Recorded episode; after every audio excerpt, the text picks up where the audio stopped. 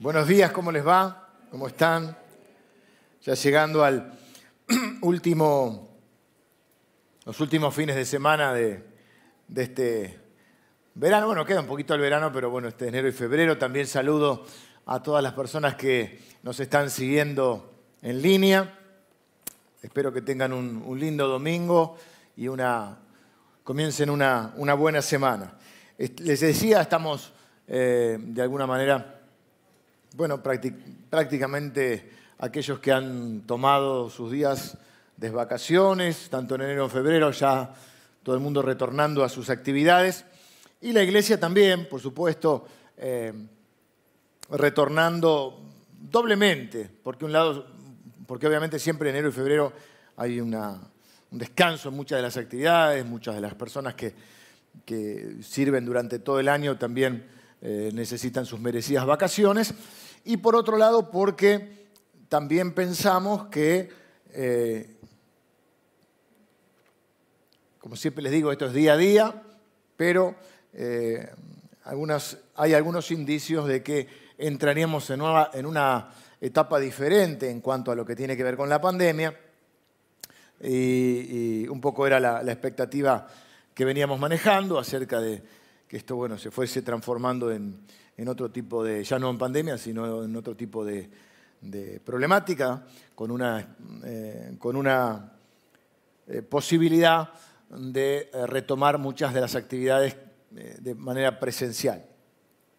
Hay cosas que quedaron para llegar, llegaron para quedarse y otras que, que vamos a estar felices de poder hacerlo de manera presencial, como es el encuentro mm, de cada domingo y como son sobre todo las actividades de la semana nuestra iglesia es una iglesia que tiene muchas actividades de semana, no de forma cúltica, pero bueno, de, mm, otro tipo de actividades más participativas, más interactivas, más de formación, bueno, de un montón de cosas. Así que nosotros estamos trabajando eh, sobre todo eso para ir poder mm, ir este, armando todo esto, ya lo, estamos, lo tenemos ya delineado, algunos lineamientos del año y les iremos contando también eh, todas las actividades a medida que van comenzando. Hoy voy a, a, mirar la palabra de Dios eh, junto con ustedes y bueno, de alguna manera no prometo porque no, no siempre estamos este, sobre todo en este tiempo que todavía no hemos comenzado una serie nueva, eh, teniendo esta libertad de, poder eh, compartir la palabra que Dios pone en nuestro corazón. De alguna manera nos derivamos algunos domingos con la historia de Gedeón y con las batallas que nos toca pelear. Y hoy quiero hablarles acerca del reino al cual pertenecemos. Eh, un reino, esta predica se llama un reino diferente. Digo esto porque quizá, pues quizá continúe algún otro domingo, o no, no todavía no lo, no lo tengo claro, estoy paso a paso en este caso, eh, acerca, hablar acerca de, de este reino al cual pertenecemos y que tiene valores, convicciones y manera de, manejarnos diferente. También podríamos llamar las paradojas del reino, porque en el reino de Dios las cosas no son como son en esta tierra. Hay otras dinámicas. Por ejemplo, en el reino de Dios Dios dice que para tener hay que dar, cuando en este mundo para tener hay que acumular. En el reino de Dios dice Jesús que los que quieren ser primeros son los que tienen que tomar el último lugar. En el reino de Dios, morir es ganancia, hay que morir para vivir. En el reino de Dios, para liderar hay que servir. Pero hoy quiero hablarles de un principio que a veces es, no sé si da en este mundo, pero es casi un principio, diríamos, clave en el reino de Dios, en la dinámica del reino de Dios. Y llamé, eh, por eso digo, esta, eh, esta serie de reino diferente puede extenderse un poquito, pero hoy quiero hablarles de perder para ganar. Porque en el reino de Dios a veces hay que perder para ganar un reino diferente. Cuando hablamos del reino de Dios, el reino de Dios no tiene un lugar geográfico, parte está en el cielo, parte en la tierra.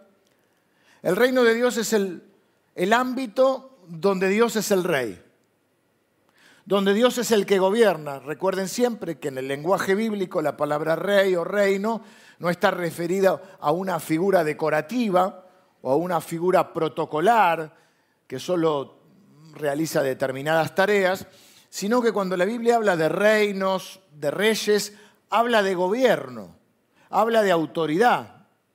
El rey tenía potestad sobre un territorio, sobre ese territorio tenía autoridad. Por eso el reino de Dios no es un lugar geográfico. Parte está en el cielo, parte está en esta tierra. ¿Dónde está tierra?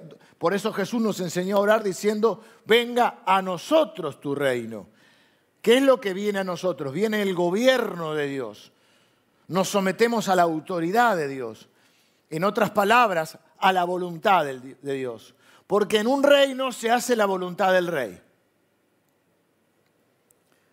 Y Jesús compara dos sistemas, nos habla de dos sistemas. El sistema del reino de Dios y el sistema de este mundo. Para saber en qué reino estás, la primera pregunta que deberíamos hacernos es, ¿la voluntad de quién se hace en mi vida? Eso vamos a, porque también había un viejo predicador que decía que hay muchas veces nuestra vida se parece a una Inglaterra espiritual. Hay una reina a la cual todos le, brindan honores. Dios salve a la reina, pero la reina no gobierna. Gobierna el primer ministro.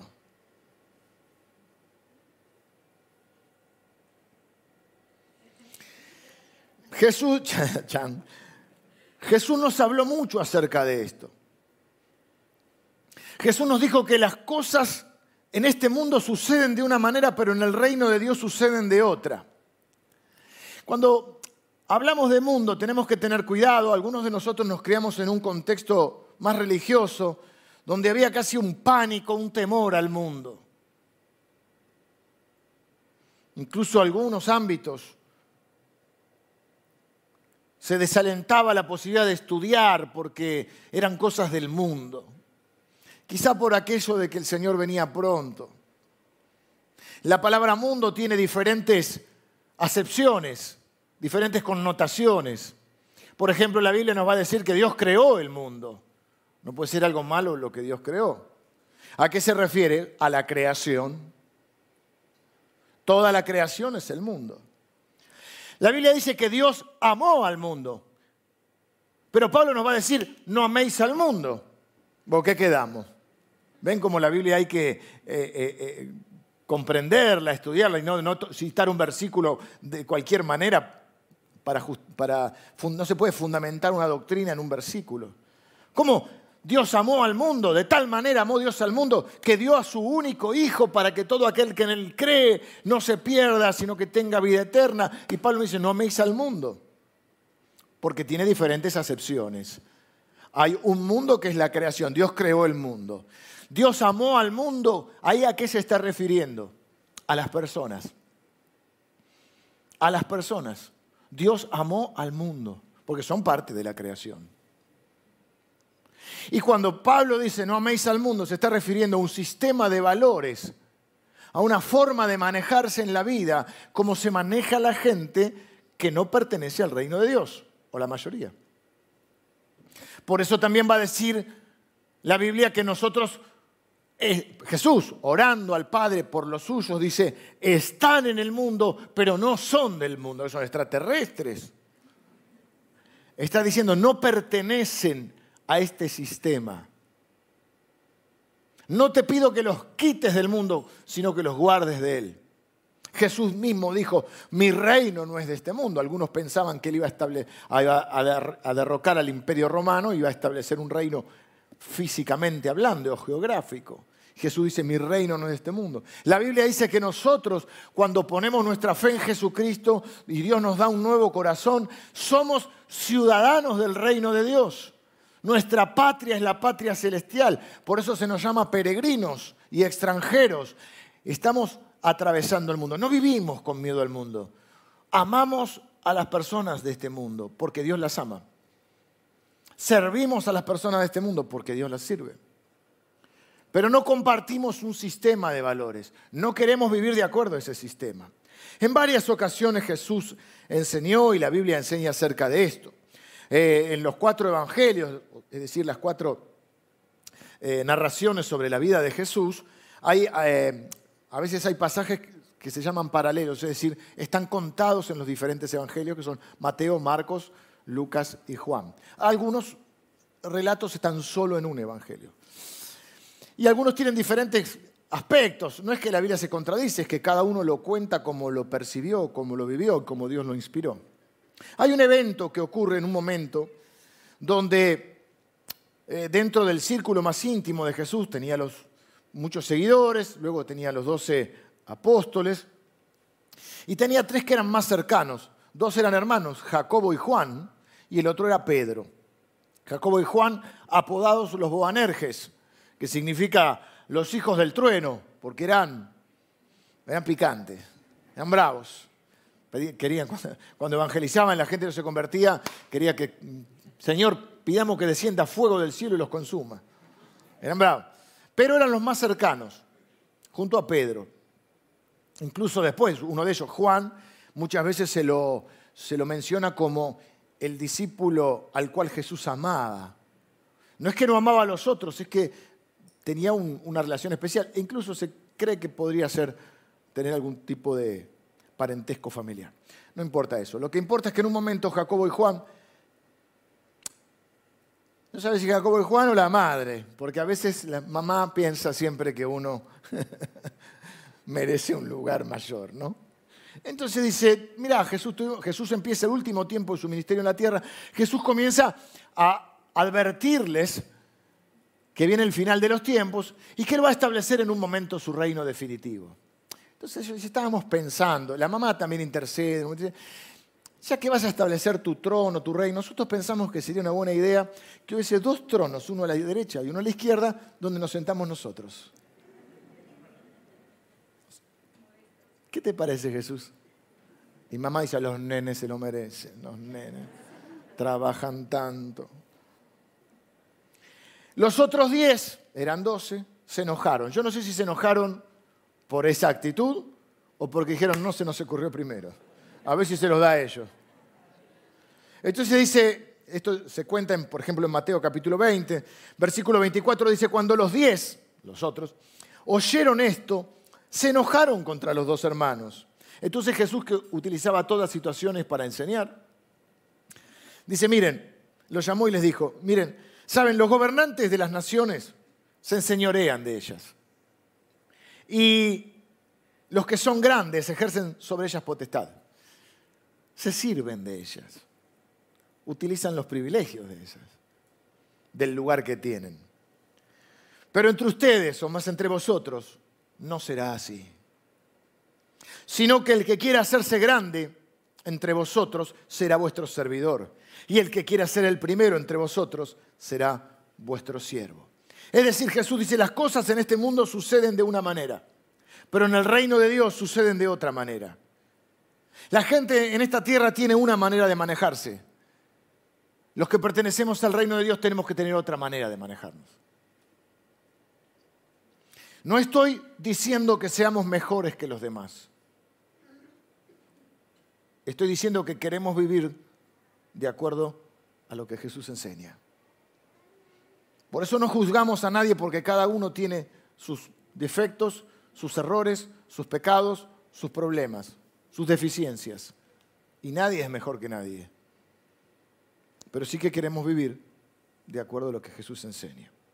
Algo parecido enseña el apóstol Pablo en Romanos, se lo voy a dar del celular porque voy a usar otra traducción. Romanos capítulo 12. Ustedes saben que me gusta la Biblia en papel, pero bueno, no puedo tener todas las traducciones acá. Dice, por lo tanto, hermanos, tomando en cuenta la misericordia de Dios, les ruego que cada uno de ustedes en adoración espiritual ofrezca su cuerpo como sacrificio vivo, santo y agradable a Dios. No se amolden al mundo actual sino transformados mediante la renovación de su mente. Así podrán comprobar cuál es la voluntad de Dios buena, agradable y perfecta. Miren, esta es la adoración que agrada a Dios. Que ustedes sean la ofrenda. Que ustedes presenten su, vida como una ofrenda a Dios. Y dice, déjense transformar. Y la transformación viene por la renovación del pensamiento. Por eso Jesús va a decir muchas veces, oísteis que fue dicho, pero yo os digo. Porque cuando conocemos a Dios, Dios te salva en un instante, pero la conversión es un proceso. Y hay que cambiar toda una forma de pensar, de cosas que aprendimos de una manera, desandar un camino, diríamos hoy, de construirnos. De alguna manera nos enseñaron muchas cosas y Jesús viene a enseñarnos otras. Oíste que fue dicho ojo por ojo, diente por diente. Yo digo, hay que ponerle otra mejilla. Eh. Y lo que Pablo dice es que hay un sistema del mundo y un sistema del reino de Dios.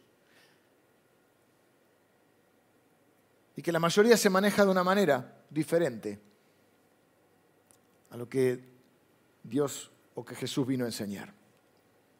Perder para ganar. El apóstol Pablo nos va a contar su propia experiencia. Bueno, de hecho Jesús es el ejemplo.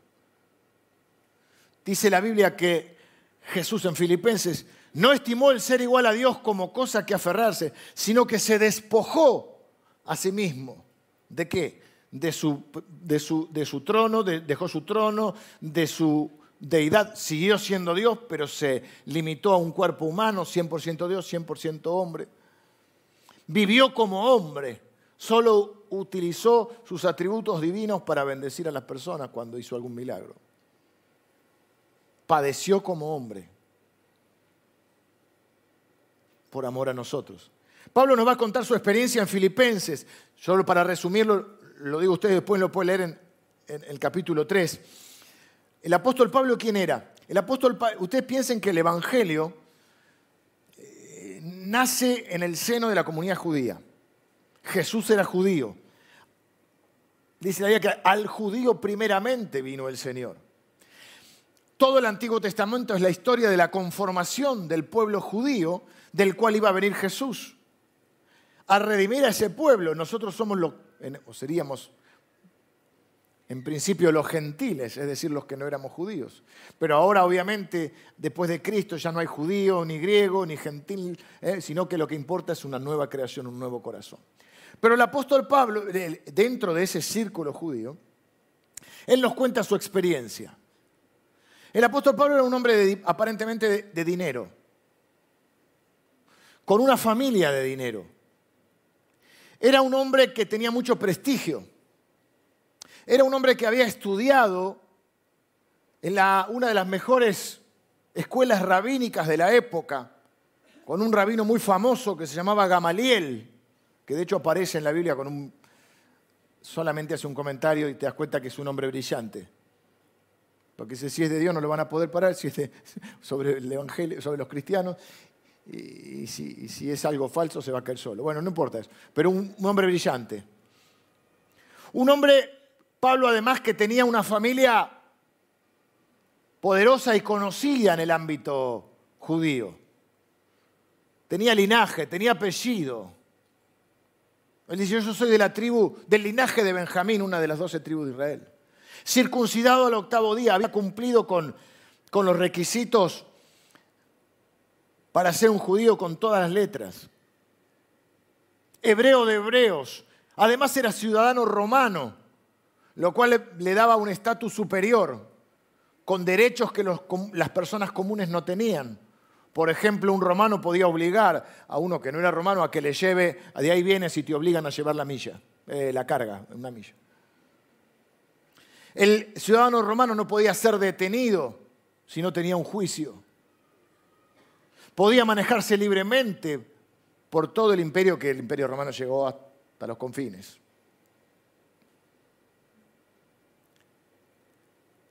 Tenía dinero, tenía estudio, tenía prestigio, pertenecía a la casta de los fariseos. Hoy se usa la palabra despectivamente, eh, con otra connotación, pero los fariseos eran una casta respetada dentro de los israelitas.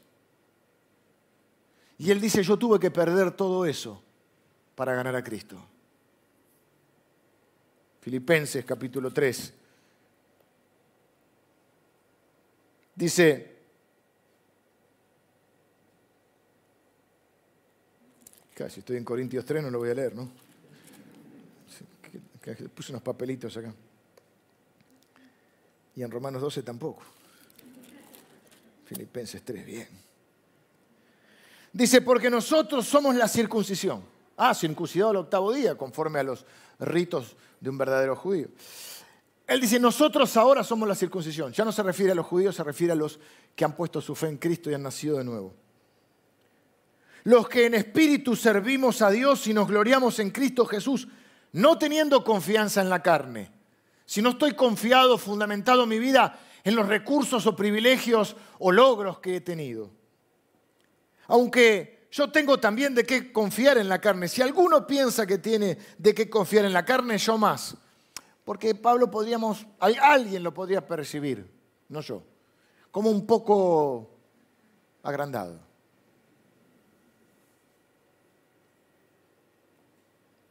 Iba a decir cancherito, pero no queda feo. Claro, porque él dice, por ejemplo, sean imitadores de mí como yo de Cristo. ¿Ah? Ustedes piensan que tienen en qué confiar, yo más. En un momento dice, yo he trabajado más que todos. Pero después dice, pero no yo, sino la gracia de Dios en mí. Estaba seguro el hombre. Y él dice, no confíen en esta. Nosotros nos gloriamos en Cristo, no en la, no en la carne, es decir, no ni en los recursos, ni los privilegios, ni los logros que tenemos. Si ustedes piensan que tienen, yo más circuncidado el octavo día del linaje de Israel, de la tribu de Benjamín, hebreo de hebreos en cuanto a la ley, fariseo, o sea, de la casta, en cuanto a celo, perseguidor de la iglesia, ahora se los explico, en cuanto a la justicia que es en la ley, irreprensible, o sea, cumplía con toda la, la exigencia de los judíos. Cuando dice en cuanto a celo perseguidor, porque este hombre con sinceridad de corazón, no porque era malo, no porque eh, era odioso, sino porque él creía que estaba haciendo un servicio a Dios, perseguía a los cristianos, porque pensaba que los cristianos eran falsos, eran unos, eh, tránsfugas, digamos, unos estafadores, unos mentirosos. Entonces los perseguía, tenía poderes que le había otorgado eh, las autoridades religiosas para perseguirlos y encarcelarlos a los cristianos. Y en un viaje a una ciudad llamada Damasco, se le aparece el mismo Jesús, el mismísimo Jesús. Ya resucitado, o sea, ya muerto, ya resucitado, ya glorificado, ya ascendido a los cielos, desciende para hablar con Pablo. Y le dice, Saulo, ¿por qué me persigue? Y ahí él experimenta una conversión. Y eso le lleva a tener que perder todo. Pierde el cariño de mucha gente, el prestigio que tenía, todo lo que antes tenía, bueno, Dios usa todo porque usó que fuera ciudadano romano para que se pudiera manejar libremente, con, el tema de la justicia que lo perseguían también pudo ejercer algunos derechos. No sé si perdió la fortuna o no, pero dice la Biblia que él trabajaba haciendo tiendas, haciendo carpas para sostenerse mientras predicaba el Evangelio. No sabemos si la familia o no le dio la espalda o no, pero sí sabemos que él dice en un momento, pues cuantas cosas eran para mi ganancia, las he estimado como pérdida por amor de Cristo. Y ciertamente aún estimo todas las cosas como pérdida por la excelencia del conocimiento de Cristo Jesús, mi Señor, por amor del cual lo he perdido todo. Y lo tengo por basura para ganar a Cristo. La traducción más exacta es estiércol. No, quiero graficar. Pero todo esto, está diciendo él, sin Cristo, es estiércol. Y ser hallado en él no teniendo mi propia justicia, que es por la ley, sino que la que es por la fe en Cristo, a fin de conocerla y el poder de su resurrección y la participación de sus padecimientos, llegando a ser semejante a él en su muerte. Pero fíjese lo que dice el versículo 12. No es que lo haya alcanzado, Claro, nadie, nadie es obra terminada, todos estamos en proceso. Ni que ya sea perfecto, sino que prosigo para ver si logro asir, si logro tomar, si logro agarrar aquello para lo cual fui asido por Cristo. Él dice, yo tuve que perder todo para conocer a Cristo. Y una vez que conocí a Cristo, tuve que perder, tuve que perder muchas veces para que Él pudiera hacer su, su propósito o cumplir su propósito en mí.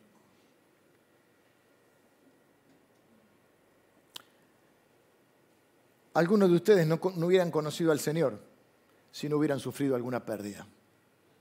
de algo o de alguien. Algunos de ustedes llegaron al Señor porque un día aquello en lo cual confiaban se desmoronó. Y levantaron los ojos al cielo y dijeron, si hay un Dios, necesito auxilio. Perdieron para ganar. Y ya en el camino del Señor, muchas veces se encontrarán con esta disyuntiva, perder para ganar. Yo no soy ningún mártir, me siento un privilegiado de parte de Dios, pero muchas veces en la vida he tenido que dejar cosas de lado que a veces Dios me ha pedido para poder servirle a Él. He perdido oportunidades, recursos y privilegios para que Él cumpla su propósito en mí. No soy un mártir, soy un privilegiado. Es la experiencia de la mayoría de nosotros. Algunos ejemplos en las escrituras, rápidamente. No, necesariamente ustedes tienen que conocer a estas personas, pero las quiero mencionar para reforzar la idea. Abraham, Dios empieza un pueblo con Abraham, el pueblo de Israel. Y él, él era un caldeo, un idólatra. Y Dios le dice, vete de tu tierra y de tu parentela a la tierra que yo te mostraré. La Biblia dice que él salió por la fe sin saber a dónde iba, pero tuvo que dejar todo. Va, en realidad se llevó a Lot, que era el sobrino, y lo tenía que haber dejado. Empieza a haber problemas, vieron las sociedades. Hay cosas que son de manual, ¿eh? Pasan los años, pasan los jugadores esas amistades, todos vamos de vacaciones juntos, comemos juntos todos los días, nos ponemos de sociedad juntos, nos peleamos todos juntos. Y en un momento la sociedad, eh, eh, Lot tenía otra manera de manejarse. Entonces en un momento Abraham, que era tío de Lot, le dice, mira, separemos acá, separemos el ganado, separemos las tierras. Lot no quería. Entonces Abraham dice, eh, es así, tiene que ser así pero le da el, derecho, el privilegio, la oportunidad de que elija él. Elegí la tierra y elegí el ganado que quieras. Lot, Lot, que justo en, en inglés es mucho, ¿no? El Lot se agarró todo. Dijo, no hay problema. Agarró toda la tierra. Abraham sabía que estaba perdiendo. Lot no lo quería dejar a Abraham porque sabía que el bendecido era Abraham. Y Abraham perdió. Perdió. Pero la Biblia dice que Dios lo bendijo y le multiplicó todo. Y en la vida, querido hermano, querida hermana, si vos tenés que preservar tu testimonio, tenés que estar dispuesto a perder. En el reino de Dios no es cuestión de sacar ventajita. La gente lo cuenta como un testimonio. Eh, estaba fundido, entonces le compré el auto a la mitad. Eso no es testimonio. Eso está mal. Eso está mal.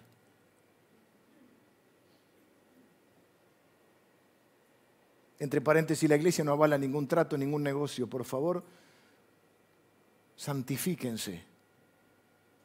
Si hacen amigos, ponen negocios, después se pelean y quieren que la iglesia, pastor, dígale que me pague. ¿Qué soy yo? ¿Morosos incobrables? Le dije el domingo pasado, no crean en espejitos de colores, ¿ok? La plata se hace trabajando.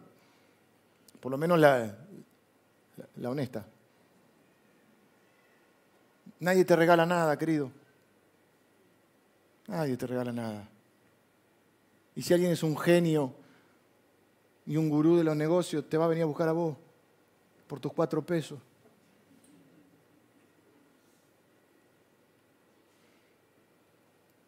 Pero ojo, Y los hijos de Dios, a veces no hacemos, no estoy diciendo que todos tenemos que trabajar, vivimos en un mundo donde tenemos que hacer negocios y cosas. No estoy diciendo eso, estoy diciendo que el capital más grande que vos podés tener es tu palabra y es tu nombre. Y si yo vendo un auto, porque un día voy viendo el auto para comprarme otro, y, tengo que perder porque no me iba a dejar estafar, pero pues no, porque me, lo vendiste para la rueda, estaba mal, no me avisaste. Y, pierdo la rueda, porque Dios me lo va a recompensar.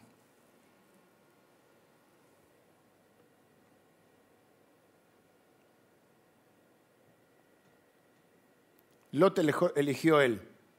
Pero ¿sabes qué estoy pensando? Que la parte de Abraham la eligió Dios. Ruth, una chica que no era del pueblo de Dios, tuvo que dejar su pueblo, sus costumbres y sus dioses para conocer al Dios verdadero. Y fue el único que se quedó con la suegra, la única que se quedó con la suegra. No, así si ganó, perdió. Ganó, ganó. Eh, ¿Qué más les podía hablar? Podía hablar de Moisés, que renunció a ser el príncipe de Egipto después de 40 años de, gozar de todos los privilegios para pasar a ser un exiliado en el desierto 40 años y otros 40 años liderando, un pueblo de esclavos que se le quejaba todo el día.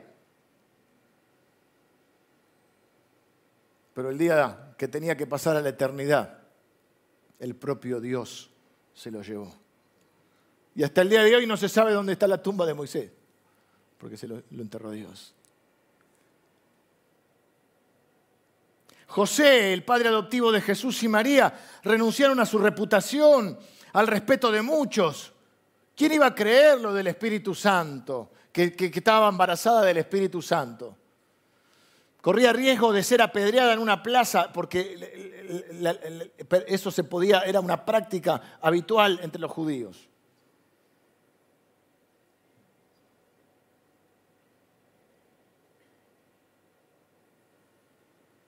Hace algunos años me interesé un poco por el arte. No era mi, área más fuerte, no es mi área más fuerte. No soy un artista. La verdad, no pinto bien, no canto bien. Lo mío era más el deporte. Es una forma de arte para mí. cuando uno lo ve a Messi es arte. O a Maradona, ¿no? Pero, pero hace algunos años me interesé un poco por el arte, no mucho. Pero creo que dentro del arte te empezás a ver que a todos nos gusta, porque a la mayoría nos gusta la música a la mayoría, eh, podamos nosotros tocar o no, nos gusta la música, nos gusta el cine, nos gusta Netflix o Amazon, ya que hacemos publicidad. Em, nos gusta el teatro, algunos, algunos nos gusta leer, ¿no? la literatura, a algunos de ustedes les gusta la pintura o la escultura. Se me acabaron las, las artes, la, la fotografía. Mm, nosotros tenemos unos cursos de fotografía espectaculares en la iglesia. La arquitectura es una forma de arte. Veo acá varios. Iba a decir colegas, yo no soy arquitecto. Así que colegas entre ustedes. Eh, ahora toda la, tecnología permite nuevas formas de arte. El otro día me, prestaron los. Me, metí en el, me metí en el betaverso. viene de universo, no de verso. El metaverso, estuve con el metaverso ahí con Lili, estábamos. Yo estaba, estaba viendo otra realidad, una cosa de locos. ¿Por qué les cuento esto? Hace algunos años tuve la oportunidad de ver las obras de arte. bueno, ahora también están dando una muestra de Van Gogh, muy linda para, para ir a ver. Van Gogh, qué loco, se murió hijo de un pastor protestante. Se murió holandés, pero los años de mayor producción los hizo en, en Francia. Eh, se murió pensando que a nadie le gustaba los todos le decían, no, lo que vos haces es feo, porque era raro. Como que nació antes de tiempo él. Y después, ahora es conocido mundialmente y cualquier dibujito que la gente tiraba vale millones de dólares. Hay una muestra de Van Gogh, ¿dónde es? ¿En el Malva? ¿En la rural? Sí, estamos con ganas de ir. Bueno, a cuento. Hay otro gran eh, artista que es Leonardo da Vinci. Leonardo da Vinci pintó La Última Cena, por ejemplo. Leonardo da Vinci además era un arquitecto impresionante. En Roma están muchas de las construcciones que él diseñó. Y además de ser pintor y arquitecto, era escultor. Y hay tres, por lo menos tres conozco yo, debe haber más, obviamente. Las tres más famosas quizás son La Piedad. La Piedad está en el Vaticano. Es impresionante, es la mamá de Jesús, María, teniéndolo a Jesús ya bajado de la cruz.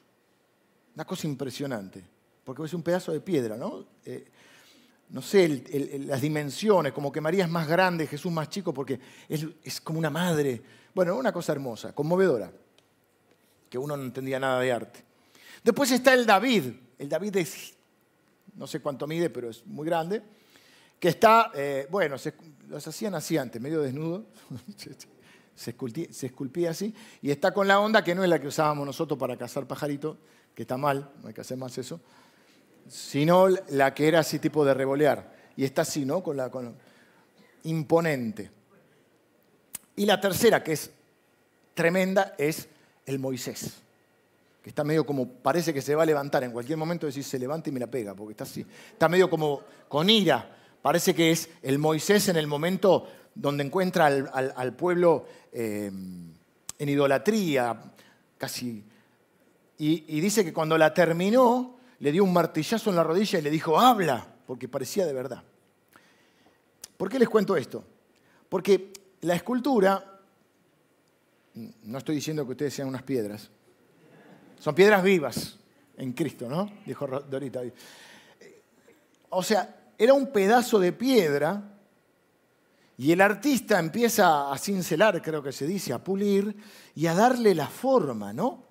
Pero básicamente, me imagino la, piedra que tenía que encontrar, porque aparte son grandes, ¿no? Son esculturas grandes. Y entonces Él le tiene que dar toda esa forma. Y yo pensaba que Dios nos ve a nosotros como potenciales obras de arte, donde Él es el gran artista. Pero para eso tiene que quitar cosas de nuestra vida. Tiene que, y a veces duele, los martillacitos. Y tiene que darle forma a nuestra vida. Tiene que trabajar sobre nosotros, pulirnos, darnos la forma que Él quiere quitar cosas de nuestro carácter que nos afean, de nuestra personalidad, deficiencias, defectos. Cada uno tiene su, sus defectos, sus falencias. Y acá no juzgamos a nadie, nos acompañamos todos para que Dios haga la obra en nosotros. Nadie es una obra terminada. Pues menos mal que Pablo dijo, menos mal que él dijo, yo no pretendo haberlo alcanzado, me quedo tranquilo. Pero quiero que el Señor siga trabajando adelante. ¿Y cómo trabaja el Señor? Y bueno, nos va dando forma con su palabra, con su Espíritu Santo, con nuestros hermanos en la iglesia, con las circunstancias que Él usa para moldearnos, para quitar de acá, para poner de allá. Por ejemplo, Moisés fue conocido al final de su vida como el hombre más manso de la tierra, pero cuando era joven mató a uno en un ataque de ira y de justicia propia, viendo a un egipcio azotar a un israelita, lo toma del cuello y lo mata. Y tiene que huir.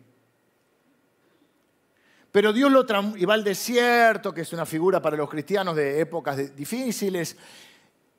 Eso lo hace antes de los 40 años porque eh, la vida de Moisés se divide en tres bloques grandes de 40, 40 como príncipe de Egipto, 40 como exiliado en el desierto y 40 de vuelta en el desierto, pero eh, liderando al pueblo hacia la tierra prometida. Fíjate cómo Dios usó los 40 para que él conociera el desierto como nadie. Así usa Dios toda nuestra vida. Hay muchas prédicas ahí. Pero quiero decirles esto. Si Moisés hubiese sido por naturaleza manso, no hay gloria de Dios. Vos decís, bueno, ¿qué, pibe manso este Moisés, ¿eh? Ahora, si vos decís, no, no, yo lo conozco a Moisés. Este anda agarrando gente del cuello. Y lo ves, después siendo el hombre más manso de la tierra, la única explicación es, tiene que ser Dios. Tiene que ser Dios. Así Dios trabaja en cada uno de nosotros. A veces Dios te pide que dejes algo o alguien. A veces te lo pide y te vas a encontrar con esa decisión que tomar. Y vas a tener miedo porque vas a perder. En primera instancia vas a perder, humanamente vas a perder, en tus cálculos vas a perder. Podés perder un privilegio, podés perder aquello que, por lo cual trabajaste mucho tiempo, que te esforzaste. Tendrás que dejar cosas como dejó Abraham, como dejó Moisés, como dejó Ruth, como dejaron José y María y tantos otros.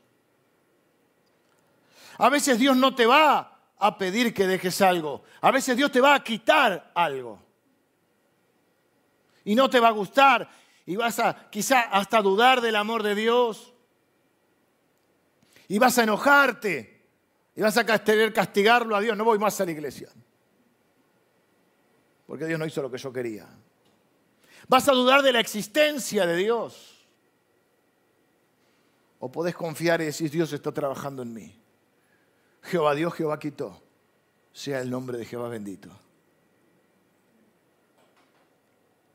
A veces Dios va a permitir situaciones en tu vida que aún son injustas, que te van a traer pérdidas. No estoy diciendo que sea la voluntad de Dios, porque no todo lo que sucede es voluntad de Dios, te lo quiero aclarar, si no Dios no nos podría enojarse con el pecado, porque si era voluntad de Él. Pero sí existe una cosa que se llama soberanía de Dios. Y es que en última instancia lo que sucede es porque Dios lo permite. Siempre digo que este atributo de Dios de soberanía a los cristianos nos da la tranquilidad de saber que Él está en control y a aquellos que no confían en Dios les revela, o sea, se rebelan contra Dios. ¿Por qué Dios permite esto? Pero la realidad es que en última instancia no sucede nada sin que Dios no lo permita. Así que Dios va a permitir, como Él saca de lo malo algo bueno, Dios incluso va a permitir algunas cosas en tu vida que pueden ser injusticias, que pueden ser dolorosas, que puedes verlas como pérdidas, pero que Dios las va a permitir porque algo quiere hacer en tu vida. Sobre todo, antes de hacer algo a través tuyo, Él quiere hacer algo primero en vos. ¿Lo dije bien? Antes de hacer algo a través de vos, quiere hacer algo en vos. Porque a Dios no le importa todo lo que yo puedo hacer y lo útil que yo soy. No lo voy a impresionar a Dios con los dones que tengo. ¿Saben por qué? Porque me lo dio Él. Pero Dios quiere trabajar sobre mi carácter y sobre mi corazón y sobre mi mente para que yo pueda reflejar a Cristo. Por eso vine a decirte que con Dios siempre se gana. Que no tengas miedo. Que no te, que no te, no te rindas porque hoy perdiste algo.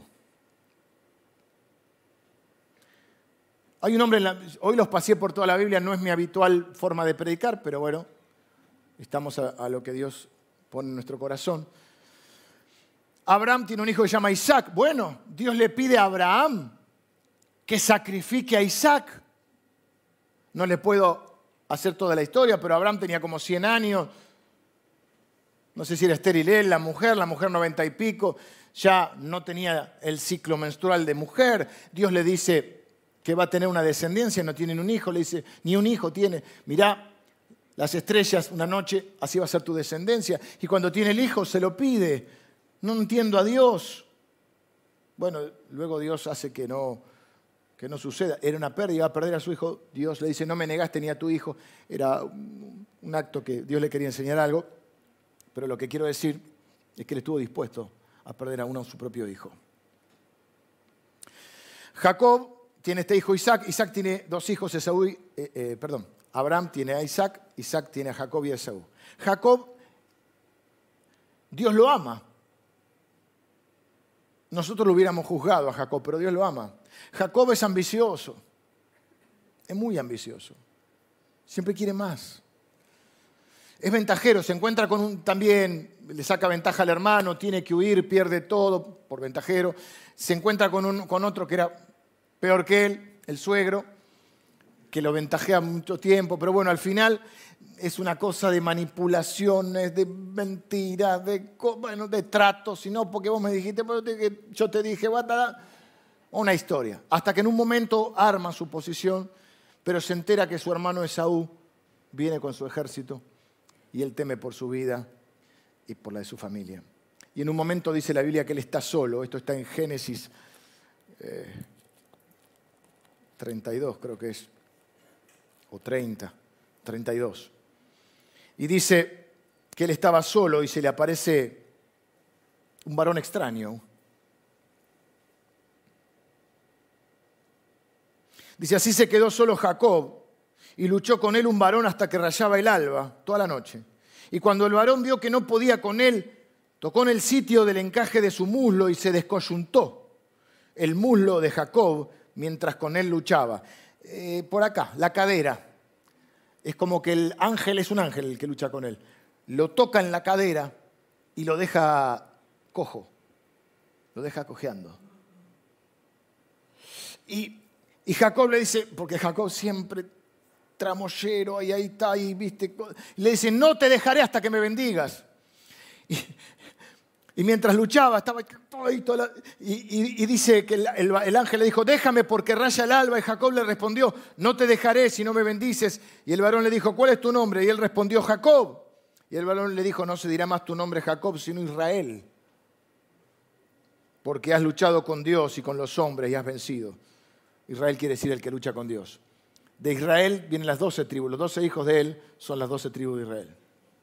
Dios lo amaba. Nosotros lo hubiésemos juzgado. Así que acá no juzgamos a nadie. Jacob tuvo prácticamente que perder todo lo que le había costado conseguir, dejar de lado su ambición, su deseo de control, porque el deseo de control nos lleva a manipular, nos lleva a cosas que no, no son de Dios y, que Dios tiene que pulir en nosotros. Pero dice la Biblia que acá, que luchó con Dios y ganó, pero yo leo la historia y yo diría que perdió.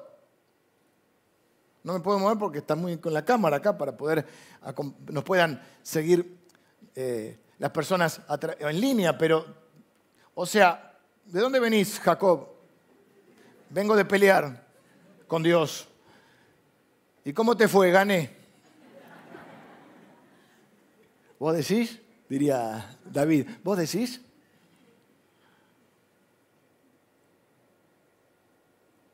No pareciera que hubiera ganado. Pero lo que vine a decirte hoy es que cuando se pierde con Dios se gana. Cuando te rendís al Señor y a su voluntad, vas a ganar. Nunca que desobedezcas a Dios vas a ganar. Nunca que obedezcas a Dios vas a perder.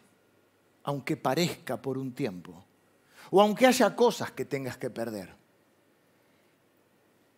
Vas a ganar en Dios. Hasta el nombre le cambió. Y yo creo que es una figura de cómo le cambió la forma de vivir. Tengo que terminar. A veces perdés oportunidades, a veces perdés privilegios, quizá perdiste relaciones. Quizá tenés que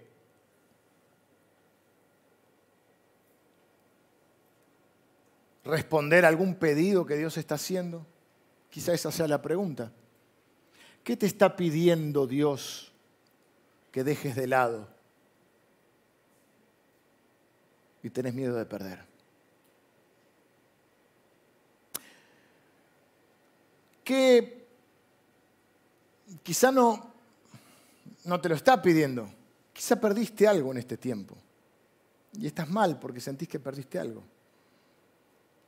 Pues estás perdiendo. Y estás ahí enganchado y desanimado y quizá estás dudando. Yo quiero desafiarte a que confíes en que Dios está en control y que sueltes. Que no te aferres a lo que Dios no quiere que te aferres. A veces no son cosas malas, pero no están dentro de lo que Dios quiere para tu vida. Y quizá en otro está bien, pero en vos no. Quizá has puesto tu confianza, tu seguridad, tu esperanza en algo que tenés, en tus recursos, en algunos privilegios, en tus contactos. Y la historia de los que sirven a Dios es que Dios muchas veces te, te quita esas cosas para que solo confíes en Él. ¿Acaso eso será vivir por fe? Vengan los músicos, yo me pasé de la hora. Discúlpenme estos minutos, pero todavía quiero hacer una pregunta más. Entonces, ¿qué te ha pedido el Señor y te estás resistiendo por miedo a perder? ¿O qué has perdido en este tiempo y te estás lamentando? Miren, termino con una última ilustración que está en la palabra de Dios de otro profeta llamado Jeremías, capítulo 18. Dios le dice, te, voy te quiero enseñar algo. Y vieron que una de las mejores maneras de aprender es a través de, eh, de ver, ¿no? No es lo mismo que te lo cuenten que verlo. Entonces Dios lo lleva a Jeremías y le dice, andate a la casa del alfarero. Otra forma de arte, por supuesto. Entonces él va a la casa del alfarero y dice que mientras estaba, esto está en Jeremías capítulo 18, comienza a ver cómo trabaja el alfarero y dice que estaba haciendo una vasija y que esa vasija se echó a perder en sus manos y el alfarero volvió y la hizo de nuevo.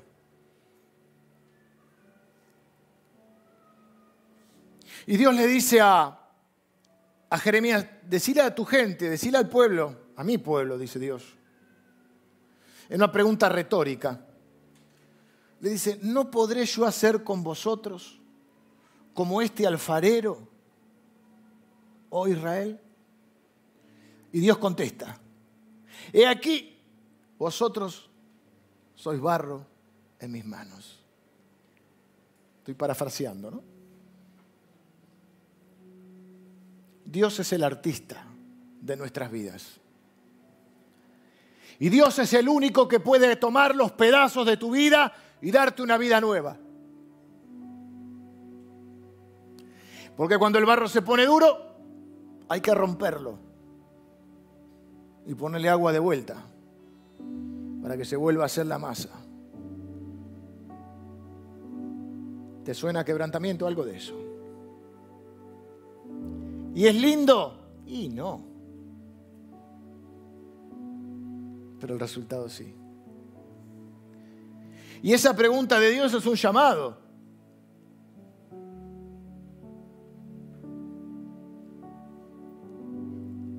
Si te endureces, va a tener que ser más quebrado.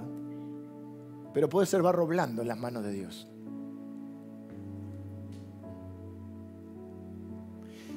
Y yo quiero alentarte a que confíes en Dios, a que busques en este tiempo su voluntad, pero no solo para conocerla, sino para hacerla, o para dejar que Él también interactuando haga su voluntad en tu vida.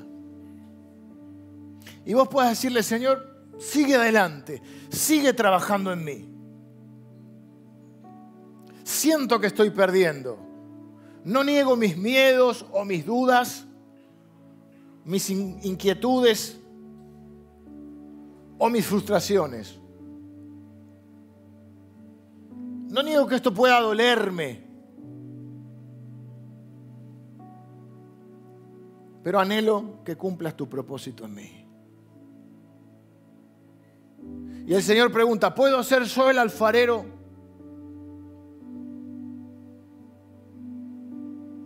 Puedo ser tu alfarero. Y vos podés decirle, sigue adelante, Señor. Yo quiero ser ese barro blando que se deja moldear. Porque en verdad quiero parecerme a Cristo. ¿Qué te está pidiendo el Señor? ¿A qué te has estado resistiendo? ¿Cuántas cosas pueden ser pérdida para tu vida? Pero en el reino de Dios serán ganancia. Oramos.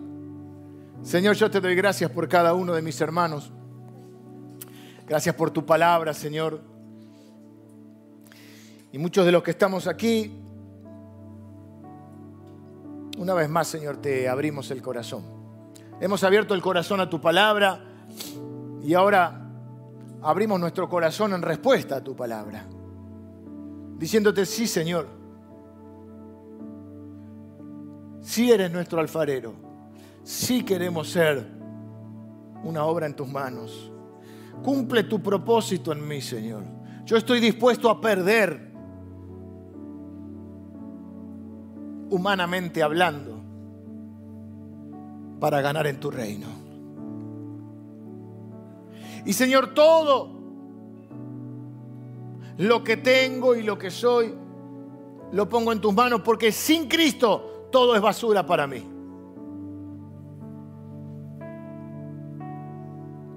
Señor, yo estoy orando por las personas que, que han sufrido una pérdida en este tiempo.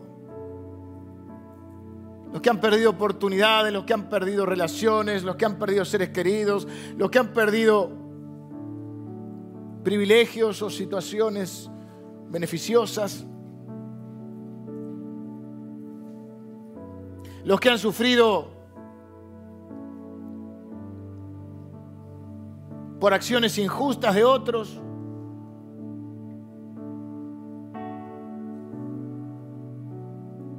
Y los que están siendo desafiados por ti, Señor,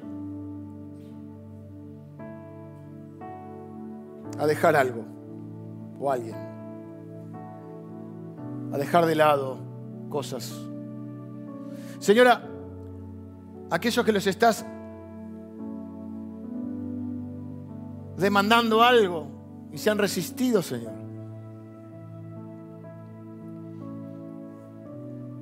Te pido que le quites el miedo.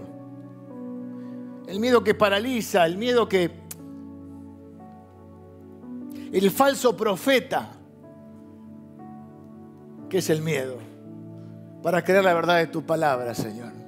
Señor, nosotros hemos respondido a tu llamado y hemos dejado un montón de cosas de lado, pero podemos dar testimonio público, Señor de que hemos ganado.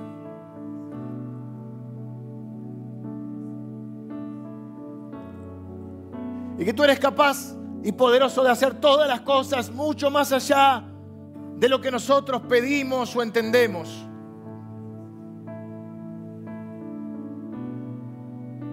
Por eso yo bendigo, Señor, a cada persona aquí presente o quienes siguen esta transmisión que está orando hoy diciendo, Señor, aquí estoy,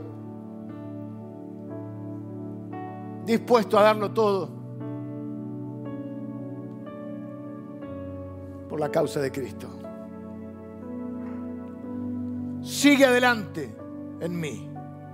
Dale la forma que tú quieras a mi vida. Trabaja en mi carácter, Señor. Trabaja en mi corazón. para que yo pueda reflejar a Cristo.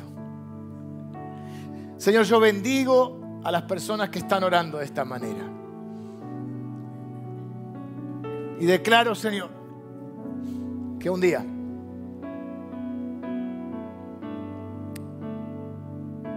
verán hacia atrás y verán que la mejor decisión ha sido obedecerte.